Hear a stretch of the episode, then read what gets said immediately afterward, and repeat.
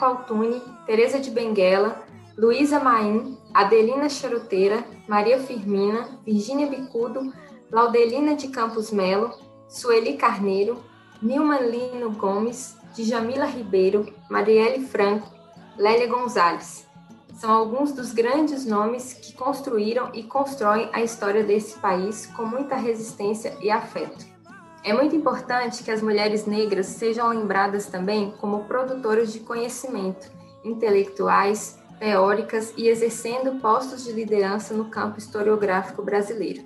No podcast de hoje, vamos homenagear a plural, múltipla e genial Lélia Gonzalez. Uma honra e grande responsabilidade falar um pouco dessa gigante que, como várias outras mulheres negras, deixou um legado histórico e eterno. Uma cânone intelectual americana, que no conceito de América Latina faz sua linha de mensagem e ativismo. Para ela, a mefricanidade é pensar de fato o antirracismo não aceitar o conceito de América Latina, cunhado por colonizadores, mas sim entender o território brasileiro como ameríndio de origem e de fortíssima presença e influência africana. E que mulheres e homens negros entendam seu território. Ponha-se no seu lugar, disse Lélia para destacar o quanto é importante a população negra no Brasil se sentir pertencente. Indígenas e africanas tiveram seus territórios e corpos invadidos e violados. A resistência dessas mulheres é secular e não pode ser negligenciada. O feminismo da Europa em meados do século XX não é o marco inicial da luta feminina por seus direitos, inclusive o de viver.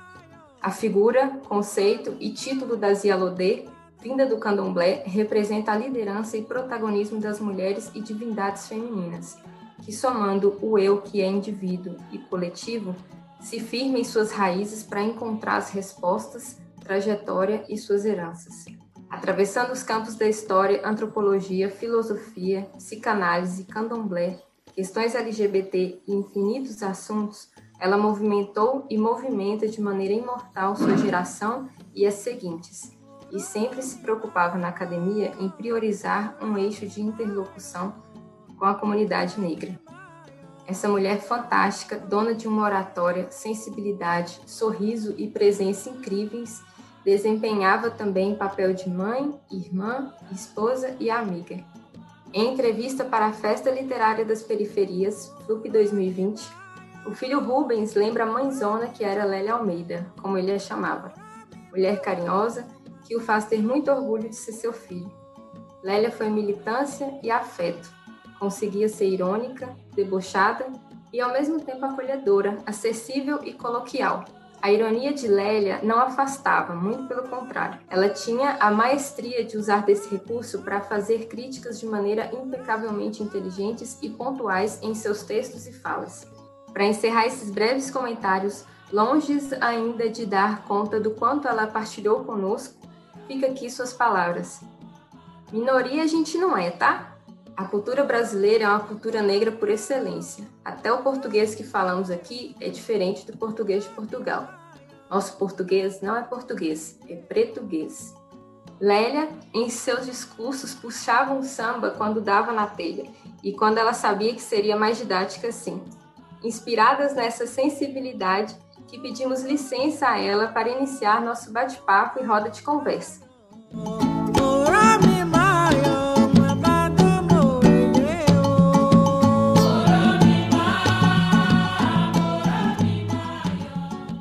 Desde já, agradeço Maiara Vicente, Gabriela Medeiros e Maria Clara Fada, graduandas do curso de História na UFOP. Para quem não me conhece, meu nome é Luísa Tatiana e eu também sou graduanda em História pela Universidade Federal de Ouro Preto. Sem mais delongas, Gabi, bom dia, tudo bem? Conta para a gente, por favor, da importância de Lélia para a história da historiografia brasileira e para a sociedade. Oi, Luísa. Oi, meninas. É um prazer estar aqui com vocês. E o impacto de Lélia na sociedade não foi simples. Lélia foi muito importante para o século passado e é muito importante para o século presente. Por isso, eu acho necessário pensar essa questão a partir de outra pergunta. Por que, que Gilberto Freire é considerado um dos grandes autores brasileiros, enquanto Lélia, historiadora, filósofa, antropóloga, professora, por sua vez, é apagado em meio à sua grandiosidade? Porque durante o século XIX e XX, a narrativa historiográfica foi dominada por grupos hegemônicos. Logo, a institucionalização da historiografia e da história, a escolha de seus cânones, a construção da identidade brasileira e a compreensão dos problemas da nação foram pautados majoritariamente por pessoas que gozam dos privilégios da branquitude. Todos os agentes que não pertencem a essa hegemonia eurocêntrica, branca, cis, heteropatriarcal, foram silenciados. Então, a partir disso, né, coube a esses intelectuais dominantes aí discorrerem a respeito desses grupos, expondo uma visão de fora e muitas das vezes estereotipada dos mesmos, a tentativa de ocultar a inte intelectualidade de homens negros, das mulheres e principalmente mulheres negras, juntamente com o embranquecimento cultural, foi muito potente, Luísa. E isso afeta o nosso país até hoje. Lélia, em seus livros, critica a morte epistêmica da população negra. Essa população foi e é tão presente que a sociedade não consegue olhar para os negros como sujeitos históricos, tampouco pensar na sua identidade. Então, a partir dessa reflexão, eu acho que é importante apontar três motivos para qual a gente deve ler as obras de Lélia e por que ela deve ser conhecida. O primeiro ponto que eu quero trazer aqui é a força e a potência da emancipação intelectual, né? Ou seja, apoiar e se inspirar em autores que contam a nossa história a partir de um viés não branco, não elitista, não eurocêntrico, tão pouco opressor misógino. Em seus livros e artigos, Lélia rompe com essa crença de democracia racial. Ela critica esse mito que se instaurou e enraizou no nosso imaginário. Critica também a historiografia brasileira, afirmando quanto a nossa sociedade é racista e sexista, principalmente por causa da produção historiográfica desses autores tão conhecidos. O segundo ponto que eu quero trazer é a formação do pensamento crítico através de suas obras. A autora faz a sociedade questionar o feminismo, sabe? Sobre o racismo e sobre as bases estruturais do nosso Brasil e da América como um todo. No que diz a respeito das produções intelectuais femininas, Maria da Glória Oliveira, que é uma historiadora, ela ressalta que no campo da historiografia há uma série de referências canônicas que se mantêm impenetráveis, sendo que deveria ter ocorrido um impacto significativo na área já nos anos de 1980, pois foi um momento de diversas reflexões de mulheres em torno da produção do conhecimento e de críticas contundentes a categorias universais. Essa invisibilidade é mais profunda em relação às mulheres negras, pois ocorre também nos estudos feministas clássicos. Raquel de Andrade Barreto ressalta que as experiências delas foram completamente ignoradas em nome de uma homogeneização da definição de mulher, apagando as dimensões de raça, classe e etnia. Então, a gente pensa muito assim, no Dia da Mulher, por exemplo. Quando a gente fala mulher em si, qual é a primeira ideia que vem na nossa cabeça, né? A ideia de uma mulher branca, isso é claro, assim. Então, é muito importante isso que Raquel fala, de como apagou toda essa diversidade, essa classe e essa etnia. E aí, de acordo com a autora, né, apenas as produções de intelectuais negros sobre raça e etnicidade foram destacadas na sociedade. Esse pressuposto de duplo silenciamento. Então, a partir disso, a mulher negra ela é silenciada quanto sujeito histórico, né? E as poucas produções que se tinham sobre intelectuais negros eram sobre raça e etnicidade. Então, o primeiro contato, a partir disso, né, o primeiro contato que a gente tem com o feminismo foi aquele de ordem liberal, onde na busca por leitoras, os maiores exemplos são escritoras eurocêntricas e brancas. Ficar estagnado nesse tipo de feminismo gera reprodução de discursos excludentes, pois o feminismo não é singular. O feminismo não é feminismo, são feminismos com S no final, porque é no plural. As mulheres são plurais, as lutas, as pautas e os recortes são diferentes. Tem que ser diferente, entendeu?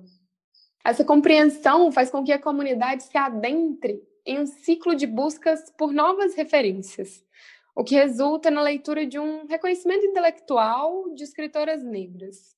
Então, o que, que acontece com a gente? nós mulheres entendemos que nós precisamos do feminismo e aí a gente busca conhecer mais, entender por quê, o que que é. Só que o primeiro contato que a gente tem é esse feminismo de ordem liberal e ele ele tem muitas falhas, né? Aí a partir do momento que a gente busca novos horizontes, a gente percebe, entende essas falas, porque a gente não fica só nesses discursos excludentes. Então, assim, tem uma, uma reflexão que é assim, a gente pensava, né, hoje a gente estuda e pensa sobre as ordens de, de feminismos e a, de, das revoluções feministas. Enquanto a mulher branca estava ali lutando por direitos, por voto, a mulher negra está lutando para ser vista como pessoa.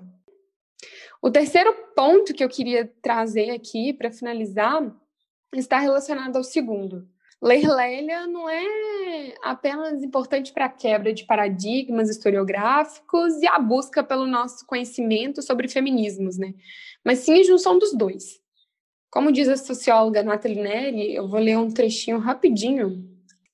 Datas como 25 de julho, 20 de novembro, que são destinadas à população negra, são importantes para unir mulheres e conversar sobre a natureza de suas opressões, traçar panoramas para superar as violências de raça, gênero e classe por conta da colonização e também dos efeitos permanentes na atual sociedade, resultando nas diferentes experiências entre as mulheres, tanto no Brasil como ao redor do mundo. Entender que o passado colonial é presente, atuante e permanece limitando e violentando mulheres negras. E, através disso, apontar que há um déficit no feminismo que não abraça todas as mulheres. Então, nesse sentido, Lélia representa uma ruptura significativa nesse sistema, uma vez que, com rigor metodológico, trouxe à superfície problemas estruturais da sociedade que até então permaneciam nas profundezas do inconsciente. Como militante negra e intelectual, desmascarou já nos anos 80 tensões entre raça, gênero e classe, expondo uma visão interseccional desses problemas. Com argumentos contundentes, a autora refuta a obra freiriana, Casa Grande Sanzal, tão conhecida como eu citei no início, que negou a existência do racismo no Brasil e criou o mito da democracia racial e a teoria do lusotropicalismo.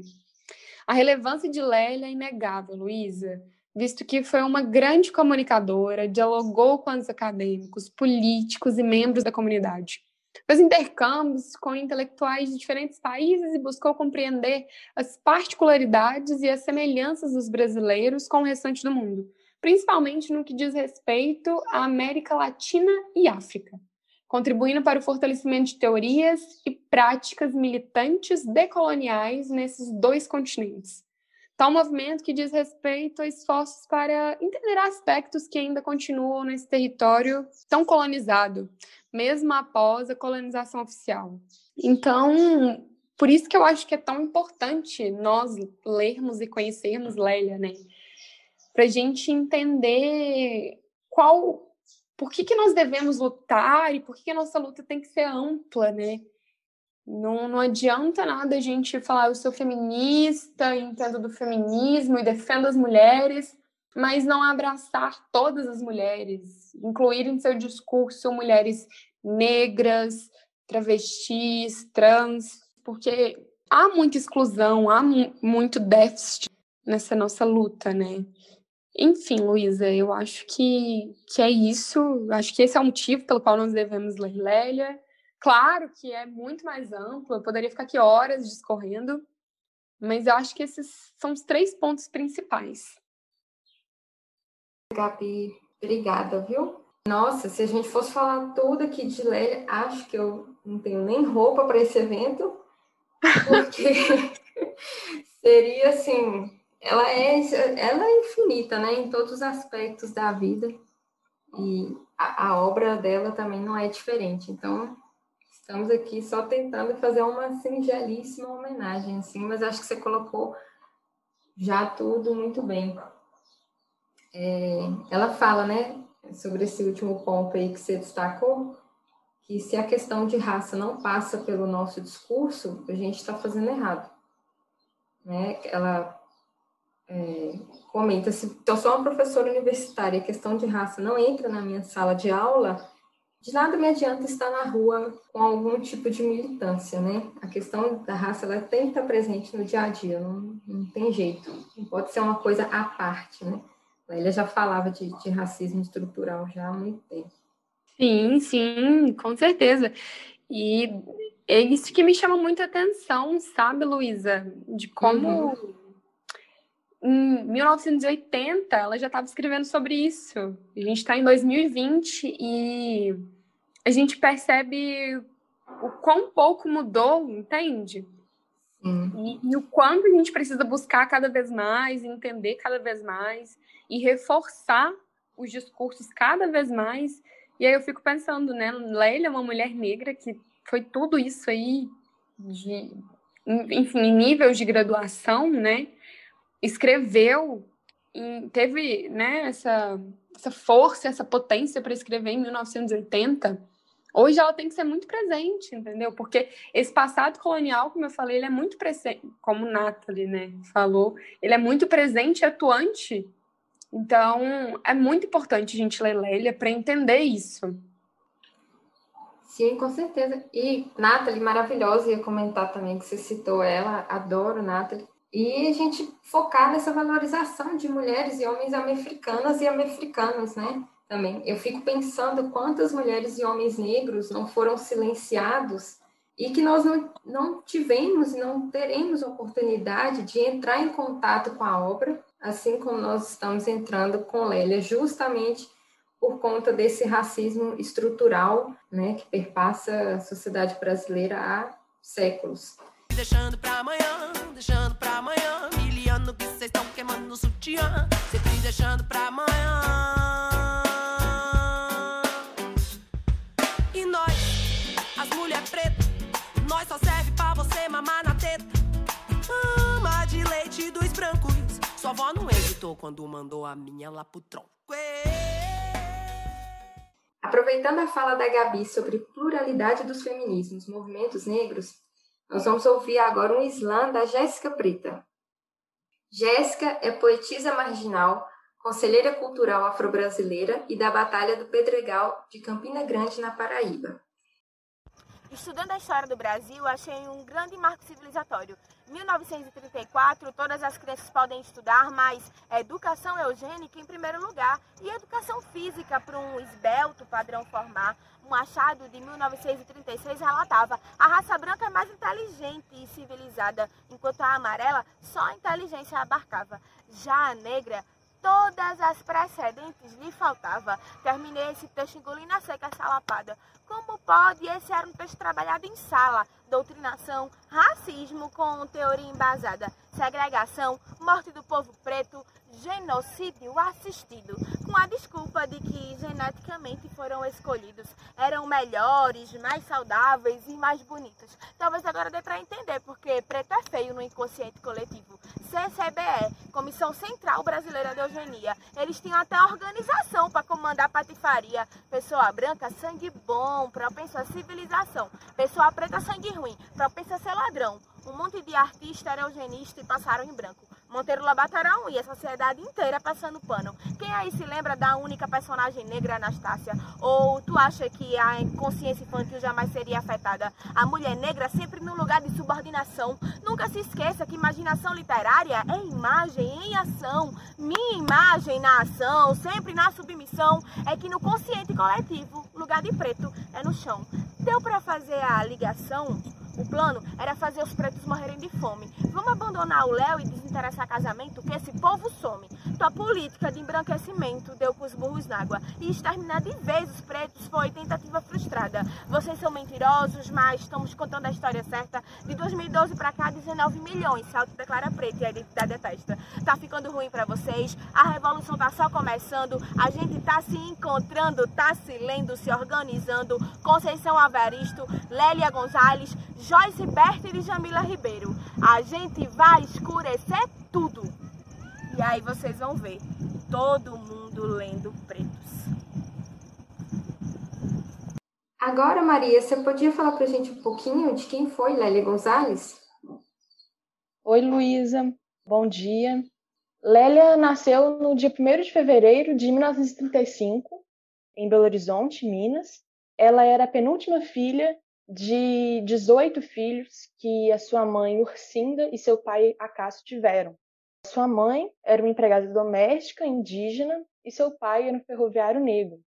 Eles se mudaram para o Rio de Janeiro logo quando eu era bem nova, por volta de uns sete anos de idade. O ano foi 1942 e a família se mudou para o Rio porque um dos seus irmãos, o irmão, na verdade o irmão mais velho de Lélia, o Jaime de Almeida, ele era jogador de futebol do Atlético Mineiro e ele recebeu um convite para jogar no Flamengo. Então nisso é, a sua família se mudou para o Rio de Janeiro.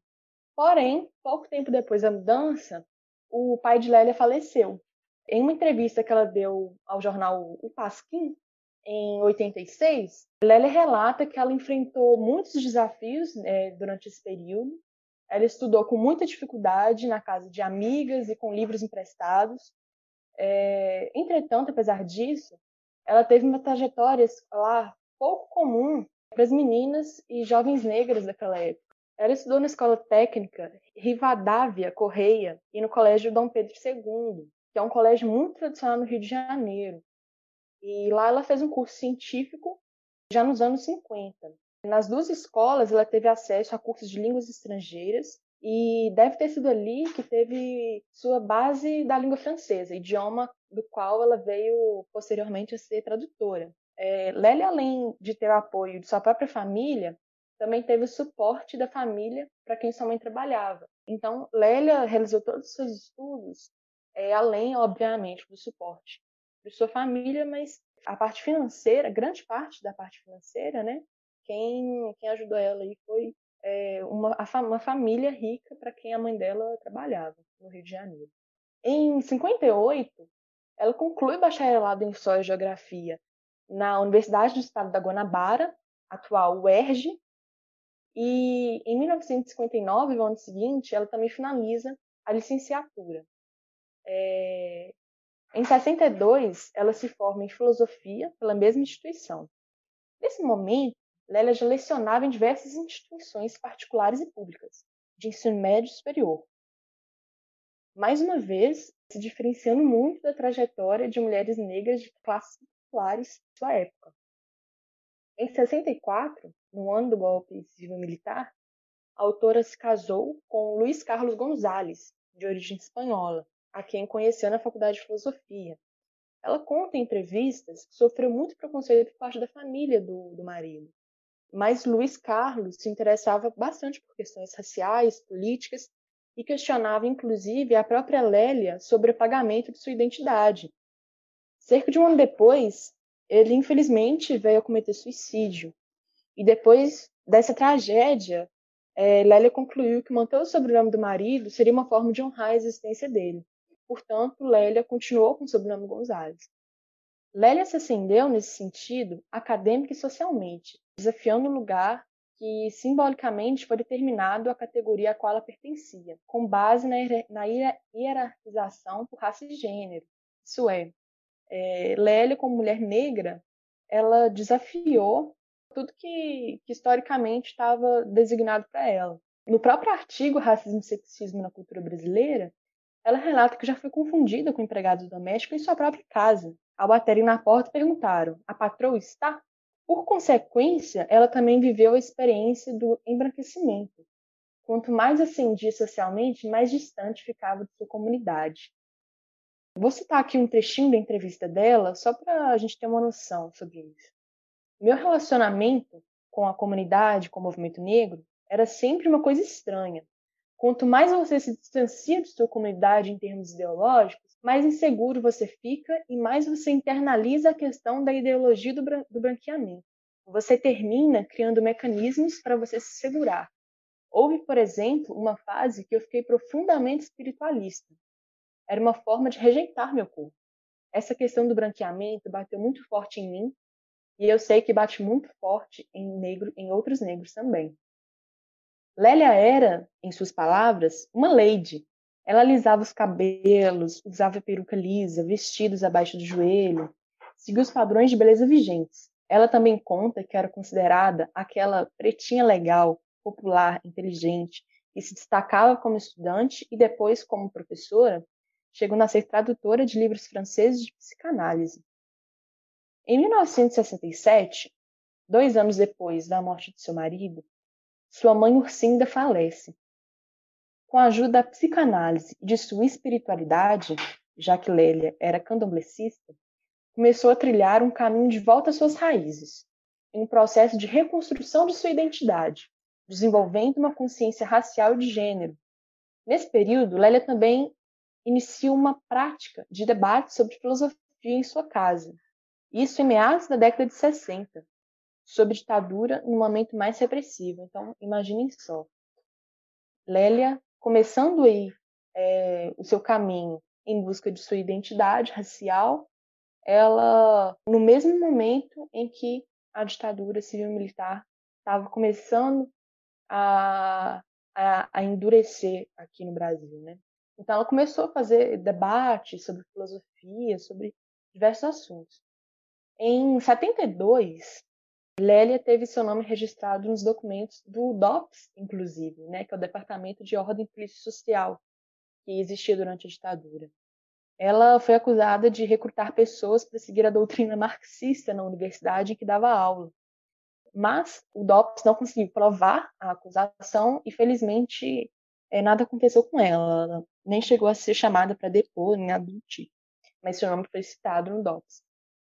Em 75, ela inicia seu mestrado em comunicação na UFRJ e participa da fundação do Instituto de Pesquisa das Culturas Negras, o IPCN, e do Colégio Freudiano no Rio de Janeiro.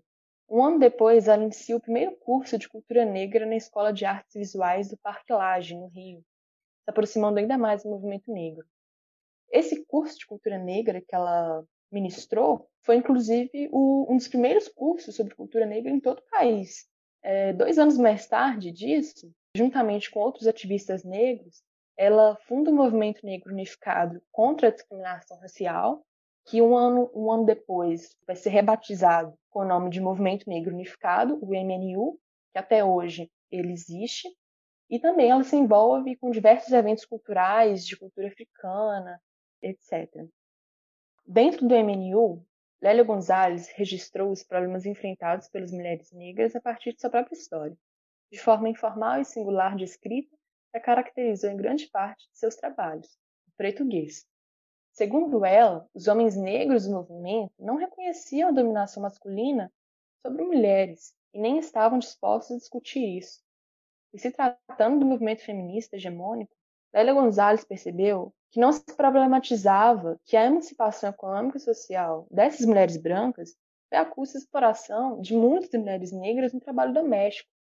Não se discutia sobre a exploração sexual da mulher negra dentro do movimento feminista, entre outras problemáticas causadas pela intersecção do racismo com o sexismo e também o classismo.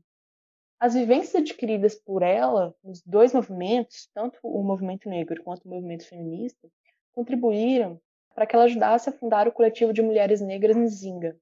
Em um de seus artigos publicados no jornal Mulherio, no qual ela era a única mulher negra a participar do conselho editorial, a autora diz que ser mulher e negra implica em ser objeto de um duplo efeito de desigualdade muito bem articulado e manipulado pelo sistema que está aí.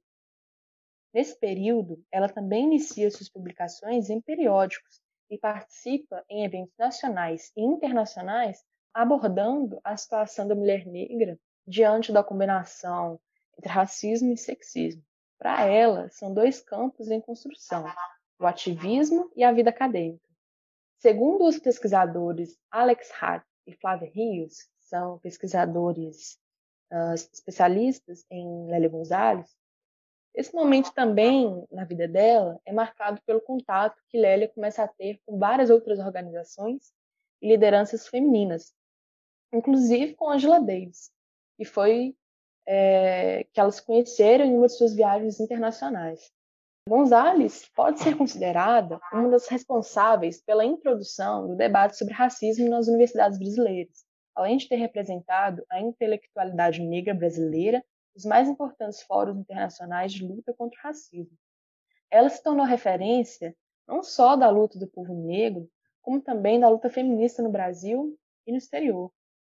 Bem, sua atuação na militância também pode ser vista em sua filiação ao PT, os Partidos dos Trabalhadores, em 1981, logo no início em que o partido foi fundado.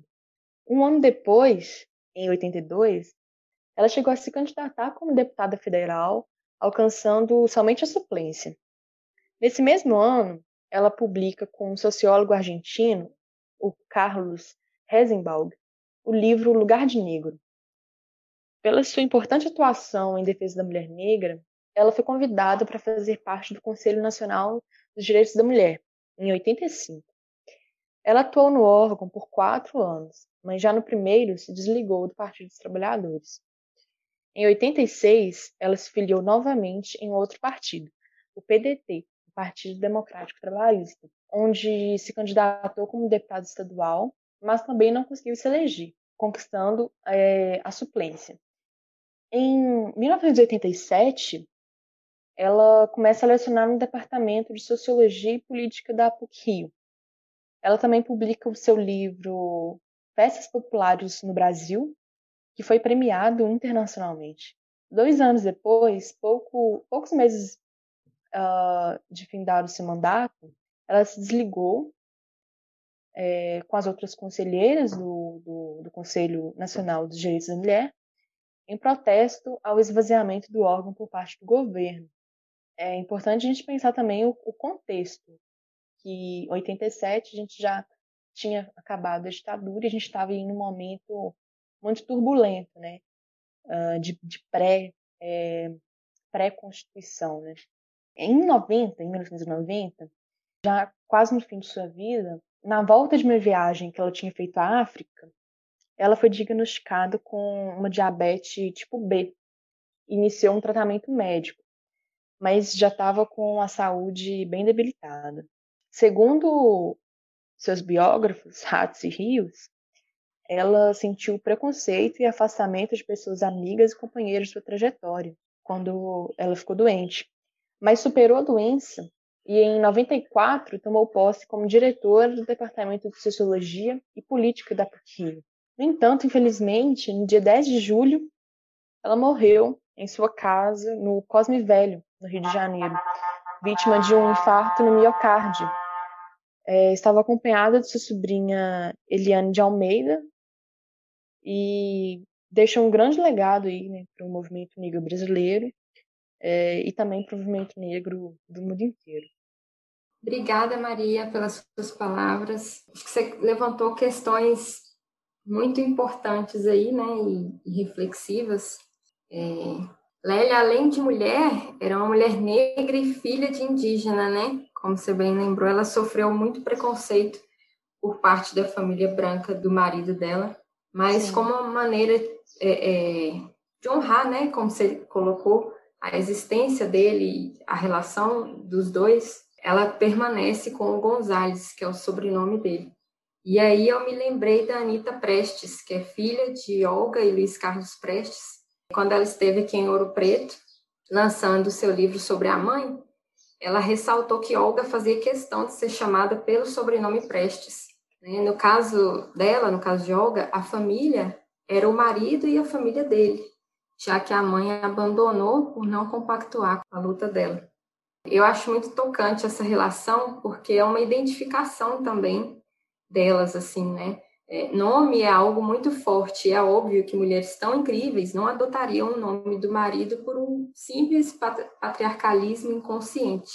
Né? Essa ressignificação é muito bonita, assim, eu acho, acho incrível. Sobre o que você falou, desse sentimento dela de distanciamento, é, não só de outras mulheres negras, né, mas de, da comunidade negra, é, eu fico tentando imaginar o sofrimento que isso causa, né? até quando você cita também o adoecimento de, de Lélia, né? com certeza em decorrência de, de todo um desgaste ao longo da vida. Foi uma mulher incrível, com resistência incrível, mas uma pena que ela tenha tido que vivenciar, assim como tantas outras pessoas negras, homens e mulheres pretos, tenham que passar por, por toda essa resistência, né? Enfim, Uh, sobre, esse, sobre esse lugar simbolicamente determinado a ela, né? Quando chega alguém no portão e, e pede para chamar a dona da casa, é infelizmente mais uma das formas de violência contra a, a população negra. É a ideia do negro único, que Stephanie Ribeiro, que é uma arquiteta e colunista, define para a página Geledez da seguinte forma: o negro único é aquele que é, literalmente, a ilha cercada de brancos. Essa é a exceção que confirma o racismo desse país, uma né, das formas de confirmação do racismo desse país. E isso não pode passar despercebido. A ausência de pessoas negras no meio acadêmico, em cargos de liderança, chefia, enfim. É, nós somos o país com o maior número de negros fora do continente africano, além de atingir, é, atingir principalmente crianças negras, né? Isso tudo, que já crescem sendo privadas de acesso à representatividade por culpa de, da, da mídia, das empresas, das instituições, da sociedade. Isso tudo é um projeto, né? É uma carga extremamente cruel com quem está no local da condição do, do negro único, de se olhar e só ver gente branca em volta dela, que nem Stephanie coloca, a ilha cercada de brancos. Ela continua suas colocações sobre isso, né, falando sobre a tristeza e o cansaço de se ver na obrigação de dar conta de algo muito além da média, já que, né, é um privilégio você estar ali e nossa, como assim você será ingrato a isso? E além de, dessa dessa cobrança surreal, a questão da competição que isso gera e frustração de outras pessoas negras com elas próprias. Né? O racismo é violento e o racismo estrutural é o racismo. Ô, Luísa, essa questão mesmo, né, que você falou do, do sobrenome do marido dela, Lélia, ela tinha um, uma grande gratidão, né, por, por, por esse marido, é, porque ele também ajudou ela a, a, se entender enquanto, enquanto mulher negra, né? Então, ela mesma fala na, na entrevista que eu citei que antes ela não tinha consciência nenhuma de, de, de, de raça e, e outras questões desse tipo. E então, é, quando ela tem esse embate com, com a família branca de seu marido e com seu marido, é meio que um, um choque assim para ela, né? Para ela procurar mesmo é, se entender, entender toda a, a sua raça, é, seu gênero, né? Então, é, foi muito importante né, essa parte. E também essa questão que você falou é importantíssima, né? Da, da sobrecarga que, que ela teve mental mesmo, e que e atinge muitas mulheres negras e, e homens negros também, né? É, essa sobrecarga. E muitas vezes a gente romantiza muito, né? É, nossa, é, Lélia foi isso. Tô falando Lélia, né? Mas várias mulheres negras né, relatam isso. A gente romantiza muito. Ela é isso, ela é aquilo. Ela fez várias coisas, atua em várias coisas, mas será que isso, isso realmente é uma coisa linda, é uma coisa boa? Ou é porque não tinha outro jeito? Né? Então, é uma coisa que, que muitas vezes não, não é uma coisa linda, né? É, um, é uma luta necessária e que deixa, sim, marcas muito profundas na, na, na saúde mental mesmo, né? É, dessas mulheres. Exatamente, você falou super bem. Aquela coisa, né? Por trás da, da mulher guerreira há uma negligência, há uma falta, há um porquê, né? E só para fechar, eu ia comentar. Você falou sobre o feminismo liberal, né? Eu lembrei sobre a relação das mulheres brancas com a manutenção do racismo. Por exemplo, o trânsito das ganhadeiras foi barrado por petições. As ganhadeiras do século XIX eram mulheres que vendiam frutas em quitandas e quitutes na rua. E os homens, chamados de ganhadores ou carregadores, faziam transporte de carga humana ou não, ambos escravizados de ganho. As mulheres brancas e elites se incomodavam com o barulho e o trânsito de mulheres negras na rua porque destoava do que a elite queria ver. E as brancas achavam que essas mulheres negras estavam com mais liberdade de ir e vir do que elas próprias.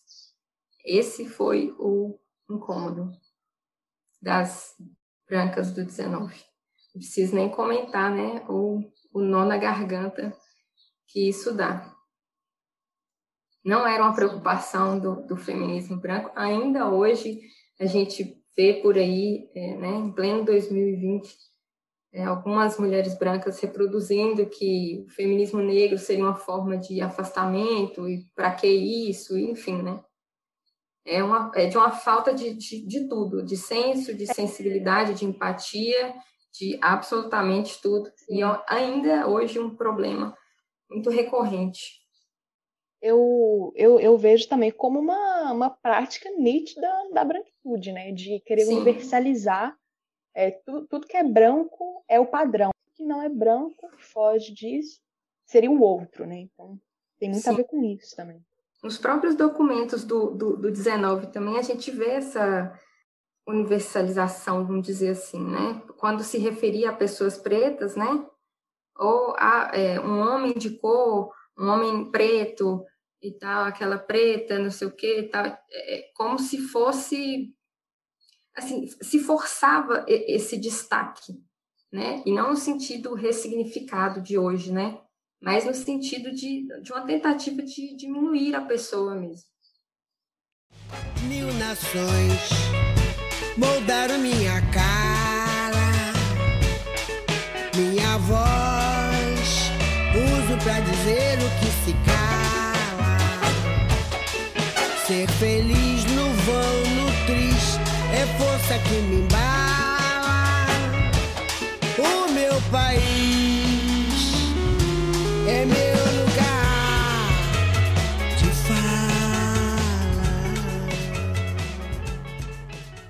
E para continuar escurecendo tudo, vamos pensar agora com a Maria Clara sobre as circunstâncias e o contexto histórico de produção das obras Racismo e Sexismo na Cultura Brasileira e a categoria político-cultural das americanidades. Maria, pode falar. Para entendermos um pouco sobre o contexto em que Lélia escreve esses dois textos, a gente tem que entender primeiro que a maior parte da trajetória de Lélia se deu durante o período da ditadura militar aqui no Brasil. O período durante a ditadura e um pouquinho pós a ditadura, né? que ainda estava naquela fase ali de bastante turbulência política e social. Quando Lélia ela apresenta pela primeira vez o texto Racismo e Sexismo na Cultura Brasileira, em 1980, ela está no quarto encontro da Associação Nacional de Pós-Graduação e Pesquisa em Ciências Sociais, a ANPOX, e posteriormente, né, quando ela publica a categoria político-cultural de americanidade em 1988, a gente já está aí na fase democrática, né? Mas por todo esse momento, o contexto social é um contexto muito turbulento, né? Como eu disse anteriormente, Lélia funda, é, ajuda né, a fundar o MNU, o Movimento Negro Unificado, é, ainda durante a, a, ditadura, né? E esses conflitos aqui no Brasil não, estavam restritos aqui, é, somente aqui não. É, no mundo inteiro, a segunda metade do século XX trouxe consigo áreas de mudanças profundas, né, ideias e movimentos contra-hegemônicos começaram a surgir em todos os cantos do globo, causando inúmeros embates. É, o movimento negro no continente americano não ficou de fora e continuou crescendo e ocupando espaços onde antes eles foram restringidos.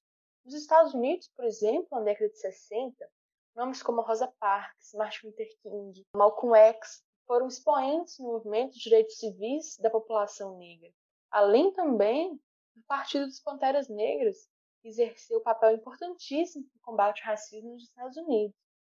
Na América Latina também, nessa época, é, e América Latina, pensando, ou melhor, a América Latina, né, como Lélia gostaria de chamar, pensando que aqui é um, é um lugar, diferentemente dos Estados Unidos, de maioria negra e indígena. Né? Aqui também ventava áreas turbulentas de revolução, com um toque ainda especial. Os regimes ditatoriais e sanguinários implantados em muitos países aqui é, da América Latina na tentativa de impedir o avanço de ideias socialistas, já que nesse momento também a Guerra Fria estava no seu auge. Movimentos feministas negros ganharam força em países latino-americanos, principalmente na década de 80. trazendo à tona nomes como da peruana Maria Helena Moyano, da venezuelana Argelina Laia. Nomes que não são muito conhecidos, mas recomendo aí vocês pesquisarem essas mulheres incríveis que foram essenciais aí na resistência contra essas ditaduras aqui na América Latina. No Brasil, o movimento negro, que sempre existiu desde a escravidão, também trouxe figuras importantes, como a historiadora Beatriz Nascimento e, claro, Léo Gonzalez. Nesse cenário de mobilização política, teorias dentro da academia também ganharam espaço para explicar a história das populações negras. Teorias essas escritas por pessoas negras. Sobre isso, a historiadora Raquel Barreto vai dizer: Aqui eu vou, vou citar um, um trecho de uma fala da Raquel Barreto, que eu acho que resume bem para a gente entender o contexto aí que Lélia escreve. Era um imperativo para Lélia e outros intelectuais negros de sua geração criar um pensamento próprio do negro brasileiro. A partir das proposições, ela mostrou como as teorias tradicionais de ciências sociais não eram capazes de explicar a experiência negra brasileira. Por isso, desenvolveu categorias e conceitos próprios de análise. As ideias de Lélia tinham relação com os movimentos sociais, o contexto histórico, os lugares pelos quais circulou e as pessoas com as quais dialogou. Seu pensamento não esteve afastado do momento em que viveu. E é por isso que a gente tanto fala sobre a, a trajetória pessoal de Lélia Gonzalez, muito para além de suas obras e, e de sua academicidade, né, de sua vida dentro da academia. É impossível a gente falar de Lely, falar de suas obras, sem falar dela, sem falar do contexto dela, né, sem falar de sua militância também. Então, penso que, para finalizar aqui, a trajetória de Lélio Gonzalez, de suas obras e suas ideias, se deu no contexto de crítica à hegemonia. Ela, juntamente com outras pessoas, revolucionou teorias sobre a formação do povo brasileiro propondo um olhar decolonial, um olhar antirracista e feminista frente à branquitude elitista, que ainda hoje, infelizmente, domina a academia, mas que penso eu que, por conta de Lely e de tantas outras, não vai demorar a, a enegrecer esse espaço. Então, eu acho que é por, é por esse caminho aí. Perfeito, Maria. É, obrigada, viu? Aproveitando que você comentou né, sobre o contexto da obra de Lélia, é, a militância também, eu vou falar um pouquinho sobre os movimentos negros brasileiros. É, através dos historiadores Joel Rufino dos Santos e Petrônio Domingos, nós podemos pensar a partir de dois pontos de vista. O primeiro, o movimento nascendo em 1931, com a fundação da Frente Negra Brasileira, e, portanto, nascendo oficialmente com sua institucionalização, que é uma análise que traz certa discordância de temporalidade e nos leva a outro ponto de vista colocado por Petrônio agora, onde ele contextualiza o movimento, movimento negro perdão, a partir de 1889, já no pós-abolição, e não restrito apenas a organizações negras, mas também presente em irmandades, grupos religiosos e na população negra em movimento. Lembrando, claro, que as estratégias de resistência começam nos navios tumbeiros com o tráfico atlântico de pessoas escravizadas. Pensando numa periodização, seguindo características dos movimentos, o professor Petrônio faz recortes por fases, sendo a primeira em 1889, com o início do período republicano, até 1940 sendo um período marcado pela marginalização social, fruto das teorias do racismo científico estabelecidas em meados do século XIX. É nessa primeira fase que são criadas as leis proibindo o samba, a capoeira, os batuques e onde a população negra é legalmente criminalizada. A partir desses contextos, os homens de cor, que era a expressão utilizada na época, começam a se organizar em clubes, grêmios, associações, até para ter uma via de respiro mesmo e socialização entre a população negra. É, o movimento busca também alfabetizar essa população, cumprindo uma função que deveria ser do Estado, com destaque também para a imprensa negra, escrita e feita para negros, para estimular a educação denunciar o racismo e o mito da democracia racial.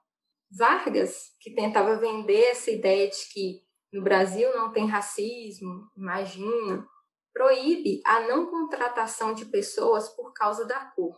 Mas placas com não aceitamos negros, comuns até a década de 70 do século 20, olha só, século 20, ontem, né? São trocadas por quais contratamos pessoas de boa aparência. Isso ainda tem muito reflexo na saúde mental, na autoestima, na representatividade, na mobilidade social e no genocídio da população negra. Além disso, temos ainda no primeiro, na primeira fase a Frente Negra, mais ou menos ali em 1931 até 37, que a gente já citou, é, foi um dos marcos da institucionalização do movimento negro. A Frente Negra tinha ligações com o nazifascismo, fruto de um isolamento político. A esquerda não via necessidade das lutas identitárias. Para eles, os negros também faziam parte do proletariado e não haviam demandas particulares. Porém, a direita fascista irá abrir esse debate. E a Frente Negra Brasileira em Salvador entrará na ilegalidade durante o Estado Novo, assim como os outros partidos. É nesse período também que temos figuras como Laudelina de Campos Melo, ativista sindical e trabalhadora doméstica. Foi uma das presidentes do Clube 13 de Maio com apenas 16 anos. Em 1936, perdão, ela vai se filiar ao Partido Comunista além de ter sido a fundadora da primeira associação de trabalhadoras domésticas do país, fechada também durante o Estado Novo, além da criação do TEM, Teatro Experimental do Negro, por Abdias do Nascimento, que por si só já daria um outro tema de podcast, assim como Laudelina também. A gente está dando só uma pincelada mesmo. A partir daí, a gente passa para a segunda fase do movimento negro, que teria sido mais ou menos entre 1945 e 1964. O contexto era de queda da ditadura varguista e reorganização do movimento negro. A União dos Homens de Cor, em 1943, mais estruturada, promovendo debates na imprensa local, assistência jurídica, tomou medidas educacionais como a alfabetização, por exemplo, né? a escola noturna da Frente Negra, já pensando na formação para trabalhadores, e se encerra a fase com o início da ditadura militar em 64. Já a terceira fase dos movimentos negros fica entre os anos ali de 1978 até os anos 2000, mais ou menos, e é a fase que a nossa homenageada Lélia Gonzalez atua, né? Estamos aí no contexto de redemocratização no Brasil, é, em 1970, mais ou menos, inicia a reorganização da luta em 1972, é criado o Centro de Cultura e Arte Negra. Em 74, retorna a imprensa negra. Em 71, o Grupo Palmares. Em 1976, o Instituto de Pesquisa das, das Culturas Negras é criado. E uma forte presença dos bailes blacks, com influência da estética dos Panteras Negras. O Movimento Negro Unificado, em 1978, que se eu não me engano foi a Maria, né, que já comentou com a gente. É nesse momento da terceira fase também que a Lélia e o Abdias do Nascimento são fichados pelo DOPS por subversão. E é um momento de ressignificação de símbolos e autodeterminação política. E é nessa terceira etapa do movimento que traz a proposta de africanização, ressignificação da palavra negro e o uso de tecidos e turbantes como forma de empoderamento também. E, para encerrar, a quarta fase do movimento, a partir dos anos 2000 até hoje, marcada pelo movimento hip hop, as batalhas de rap de rua, o Islã, batalhas de passinho. Em 2003, a, a aprovação da Lei 10.639, né, que trata sobre a obrigatoriedade do ensino de história e cultura afro-brasileira nas escolas, as políticas de ações afirmativas e a denúncia, as denúncias né, do genocídio negro. Peço desculpas pelo resumo que eu tentei fazer. Os movimentos são múltiplos e diversos, né? não tem como falar de tudo. É, e a gente precisaria de vários podcasts, mais uma vez, para tratar com a devida minúcia de todas as características, figuras, lutas e importância que os movimentos negros têm. É isso. Não fecha a conta, corta é pouco, o corte é fundo. E Quem estanca sabe o choque do terceiro mundo. De vez em quando um abre a boca sem ser oriundo. Para tomar pra si o estandarte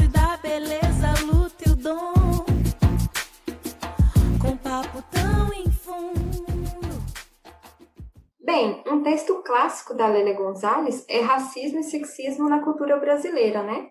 Mayara, você pode falar um pouquinho para a gente qual que é a tese central dessa obra? Claro.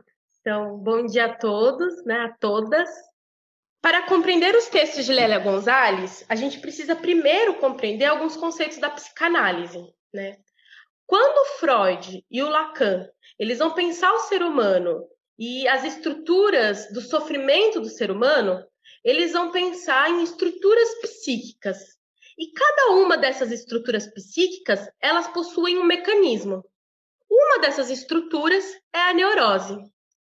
A neurose, ela teria o mecanismo do recalque. O que, que é o recalque? É um processo de banir da consciência algo que gera conflito psíquico. É uma negação. Então, o objetivo é diminuir a angústia gerada por alguma coisa. Mas é importante a gente entender que aquilo que foi recalcado não deixa de existir. Ele permanece no inconsciente e é manifestado a partir de sintomas. Então, quando a gente lê racismo e sexismo na cultura brasileira, Lélia Gonzalez vai colocar algumas questões acerca das estruturas sociais brasileiras como objeto de investigação e vai analisar é, a partir da psicanálise, né, dos conceitos da psicanálise. Nesse sentido, ela vai pensar na memória que guarda aquilo que foi recalcado da sociedade brasileira, que gera as neuroses, ou que foi renegado por meio de processos perversos, mas que foi manifestado por meio de sintomas específicos. Nesse sentido, essa memória, ela permaneceu viva através dos equívocos ocasionados pelo discurso ideológico da consciência excludente do dominador branco. Então, é, logo na epígrafe, a Gonzalez já começa com uma provocação para reflexão. Ela sempre utiliza né, de uma linguagem coloquial, de ironia, e ela narra sobre uma reunião que aconteceu em 1980, no Rio de Janeiro, em um grupo de trabalho intitulado Temas e Problemas da População Negra do Brasil. É uma situação ainda tão corriqueira na sociedade que é brancos querendo falar sobre negritude de pessoas negras. Ela até fala, né? Tinham chamado a gente para a festa de um livro que falava da gente. E a gente se comportava daquele jeito, catimbando, a discurseira deles. Onde já se viu? Se eles sabiam mais da gente do que a gente mesmo, se estavam ali na maior boa vontade, ensinando uma porção de coisa pra gente. E aí a, a autora em seguida, ela, ela questiona o mito da democracia racial e como que ele se estruturou e se manifestou e se estrutura e manifesta até hoje, principalmente no que diz respeito ao lugar em que a mulher negra é situada nesse discurso. Porque esse lugar ele é determinante para essa dupla opressão de raça e gênero que a gente já falou. E aí ela traz novamente Freud e Lacan, que pensam na psique humana a partir da linguagem, e vai pensar é, como essas ideias racistas e sexistas que foram construídas sobre a mulher negra, essa relação dialética né, de, de significados nas noções de mulata, de mãe preta e de doméstica. Além de expor a naturalização do lugar do negro, né? sendo um lugar imposto de subalternidade, submissão, exploração de servidão à branquitude. E aí ela vai colocar o rito do carnaval e a democracia racial. Porque, assim, é no rito do carnaval que a democracia racial se sacraliza. Mas, como todo mito, a democracia racial também ela omite muito mais do que expõe. E o que, que ela omite? É isso que ela vai pensar, né? Então, ela vai trazer a ideia de mulata, que essa ideia é muito presente nos ritos de carnaval. É, no, no, carnaval, o corpo da mulher negra ele é sexualizado, ele é endeusado. E aí é justamente aí, segundo a Lélia, que é simbolizado esse mito da democracia racial. Então há a negação do racismo.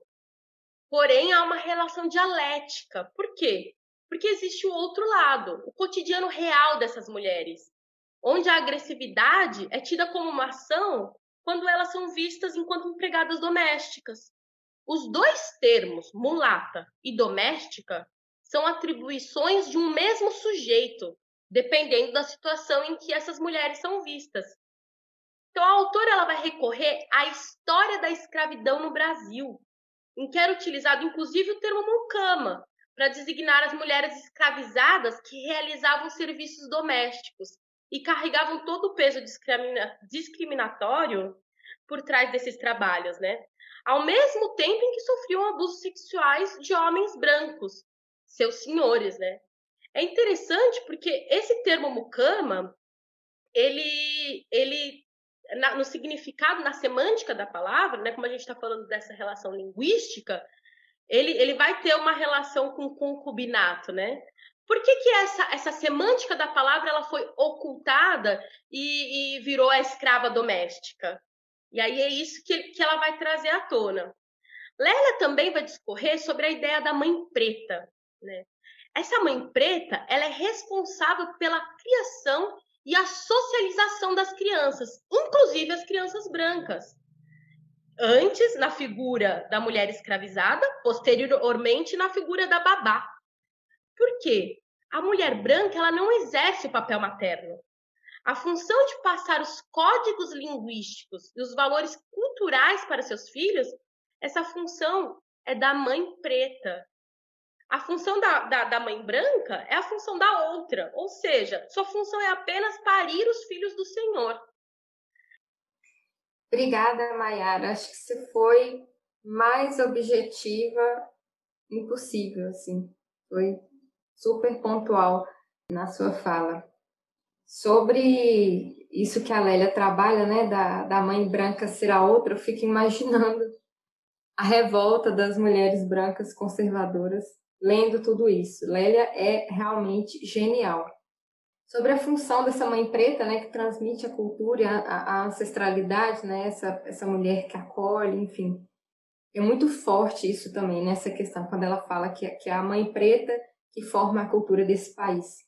E só uma observação para quem está nos ouvindo, é, os termos aqui utilizados, né, mucama, mulata, assim como o termo criado mudo, por exemplo, que a gente não chegou a utilizar, mas que existe e ainda é muito comumente utilizado, são termos extremamente violentos e pejorativos que nós devemos lembrar para nunca mais repetir. A gente utiliza deles aqui por uma questão de contexto mesmo da época, para analisar e não repetir, porque são palavras extremamente pesadas e violentas. E é, é isso. Em, em relação a isso, Luísa, é interessante a gente pensar que a, a língua, né, ela carrega toda a opressão que, que, que foi que foi ocasionada pelo processo de escravização, né? Então, esses termos, eles têm uma origem Sim. de pensar o negro nesse lugar de subalterno. Então a gente precisa sim, você tem toda a razão, revisar esses conceitos. Sim, sim, com certeza. E já que você falou sobre a função da, da mãe preta, né, que gera essa africanização do Brasil, você podia trabalhar com a gente um pouquinho sobre o conceito cultural de Améfrica? Então, a Lélia, mais uma vez, vai se apoiar em conceitos psicanalistas, né? Então, ela vai trazer o psicanalista lacaniano M. de Magno, que ele vai, ele vai criar a categoria de améfrica ladina, né? A partir dessa categoria, ela formula a categoria de amefricanidade. Essa categoria, de uma forma democrática, ela propõe abarcar todas as características do continente americano e de seus habitantes. Então, é, para a autora, o racismo ela é uma construção histórica, cultural e ideológica, que vai é, perpassar por diversas camadas sociais e o objetivo é manter o privilégio branco. O texto ele vai dialogar com algumas proposições do martiniano, martinicano, desculpa, Franz Fanon.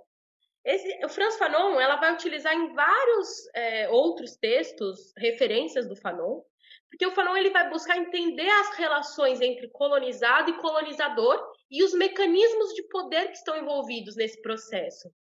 O Fanon, é, para ele, o processo de colonização ele causa uma alienação, impedindo que os colonizados se constituam enquanto sujeitos das suas próprias histórias.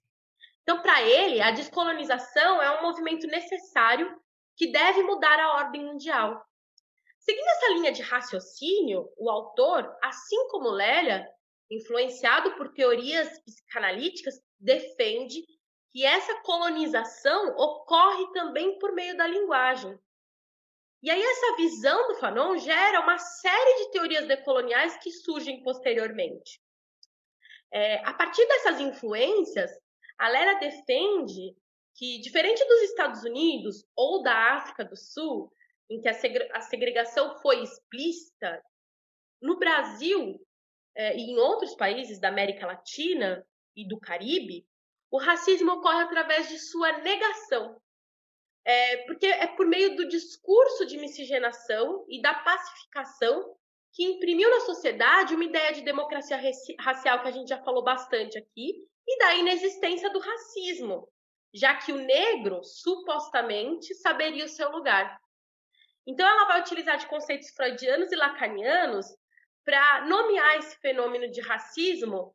Ela chama de racismo por denegação. Então, esse racismo que ocorre aqui na, na América Latina, em grande, em grande parte dos países da América Latina e do Caribe, ela chama de racismo por denegação que a sociedade brasileira possui formações inconscientes que são exclusivamente brancas e eurocêntricas e patriarcais, negando as suas origens indígenas e africanas.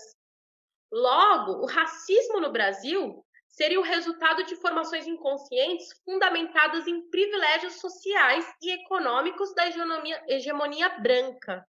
A negação do racismo, ela age sobre o inconsciente e afeta o consciente, gerando a neurose brasileira. E aí, para explicar esse conceito, a autora retoma o processo histórico dos países ibéricos, né? Porque eles expulsaram os islâmicos e os mouros do seu território, e aí, com isso, foi estabelecido um, panorama baseado em hierarquias raciais. E aí, as, as colônias, posteriormente, elas foram ali, alicerçadas sobre essa ideologia. Segundo a autora, o conceito de americanidade possibilitaria a compreensão de uma unidade particular formada no seio de uma comunidade inspirada em modelos indígenas e africanos. Então ela vai falar assim: para além do seu caráter puramente geográfico, a categoria de americanidade incorpora todo um processo histórico de intensa dinâmica cultural, adaptação, resistência, reinterpretação e criação de novas formas, que é afrocentrada. Nos encaminha no sentido da construção de toda uma identidade étnica. A língua também demonstra essa influência na formação histórica cultural do continente, já que sofreu muitas modificações. A maneira de falar desses territórios foi influenciada pelas línguas africanas e indígenas também. Nesse caso, para Lélia Gonzalez, no Brasil não se fala português, mas sim o pretoguês. Aquela linguagem que a mãe preta passa para as crianças é o pretoguês. E até hoje se fala pretoguês. Essa cultura africana que veio para o Brasil foi ressignificada a partir dos elementos da diáspora. Então, dessa forma, o termo resgata as particularidades de América Latina, composta por negros e indígenas. Então, aproveitar aí, Luísa, que Mayara é, falou bastante sobre essa questão é, do colonialismo e tal, é, eu queria que deixar para os nossos ouvintes uma, uma referência de um, de um vídeo chamado Afundando Caravelas, que está no canal do YouTube Literatura Indígena Brasileira. É um, é um vídeo é, feito é, por, três, por três ativistas indígenas, e uma delas é a, é a Guarani Geni Nunes, e ela fala bastante, ela fala, explica bastante e referencia bastante também sobre esses termos que a gente usa bastante aqui no podcast, que é pós-colonial, decolonial, descolonial, anticolonial. Então, a Geni Nunes, nesse vídeo, ela explica bastante isso, né, para quem quiser dar uma aprofundada é, nessa questão. Vou repetir aqui de novo o título do vídeo, chama Afundando Caravelas. Está no canal do YouTube Literatura Indígena Brasileira. E bem, para completar também um pouquinho, é, é, para a gente ir caminhando para o final, é, eu acho que Lélia Gonzalez, como filha de Oxum, né, candomblessista, filha de Oxum, ela foi pioneira é, em articular raça e gênero. Né? Ela abriu caminhos para o feminismo negro e decolonial, que são movimentos imprescindíveis para a gente pensar hoje as relações sociais e históricas. Né? Ela foi uma mulher que, nas palavras de Cida Bento e Luísa Bairros, que são também grandes intelectuais negras, ela adorava sentar em um bar com as companheiras para tomar uma cerveja. Uma mulher que cantava um trecho de um samba em um discurso se ela achava que tinha melhor capacidade explicativa que qualquer texto acadêmico, né? bem como é, Luísa citou no, no início do podcast. É uma pena a gente pensar que em um país como esse, inúmeras intelectuais negras como Lélia sofrem de epistemicídio frequente elas são muitas vezes apagadas e suas leituras são trocadas pelas de homens brancos que pautam toda sua teoria em parâmetros europeus. A historiografia europeia é incapaz de entender o Brasil. É preciso voltar esforços para ouvir e ler pessoas negras e indígenas. E é sobre isso também que Lélia Gonzalez tem muito a nos ensinar. É, por fim, é, para passar a palavra para a Luísa, o legado da autora é de uma extensão enorme. Ela influenciou e influencia muitas pessoas e estudos em todo o mundo. Sua ancestralidade continua e continuará viva dentro de muita gente, com a liberdade e a justiça. Bem, obrigada Maria, obrigada Maiara. Como nós comentamos no início, né, a figura, conceito e título da Zialodê, vinda do candomblé, representa a liderança e protagonismo das mulheres e divindades femininas, que somando o eu, que é indivíduo e coletivo, se firma em suas raízes para encontrar as respostas, sua trajetória e heranças. Eu digo que não sou feminista, sou descendente de Yalodê, Jurema Werneck, médica, ativista negra e diretora executiva da Anistia Internacional Brasil. Uma pessoa mais velha não morre, ancestraliza. A oralidade é o caminho da memória. Palavras de Célia Chacriabá na Festa Literária das Periferias 2020, sobre o tema O que temos em comum além de nossas cicatrizes. Axé é força, poder, energia. Muntu é o ser na dimensão da força aquilo que vai para além de mim e da substância, o corpo que morre, o que se desfaz. Muntu é a pessoa habitada pela existência dos ancestrais, Deus, orixás, santos, antepassados, do indivíduo presente e do projeto que é o futuro. Ancestralidade é energia vital, concreta. O que morre é a carne. Quem é Muntu ancestraliza. Axé Muntu, como diria Lélia Gonzalez. Agradeço a presença e participação de todas e todos que tornaram essa singela homenagem a essa grande mulher possível, principalmente as mulheres e homens pretos que, nas suas múltiplas intelectualidades, afetos e partilhas, compõem essa roda de conversa e a cultura desse país.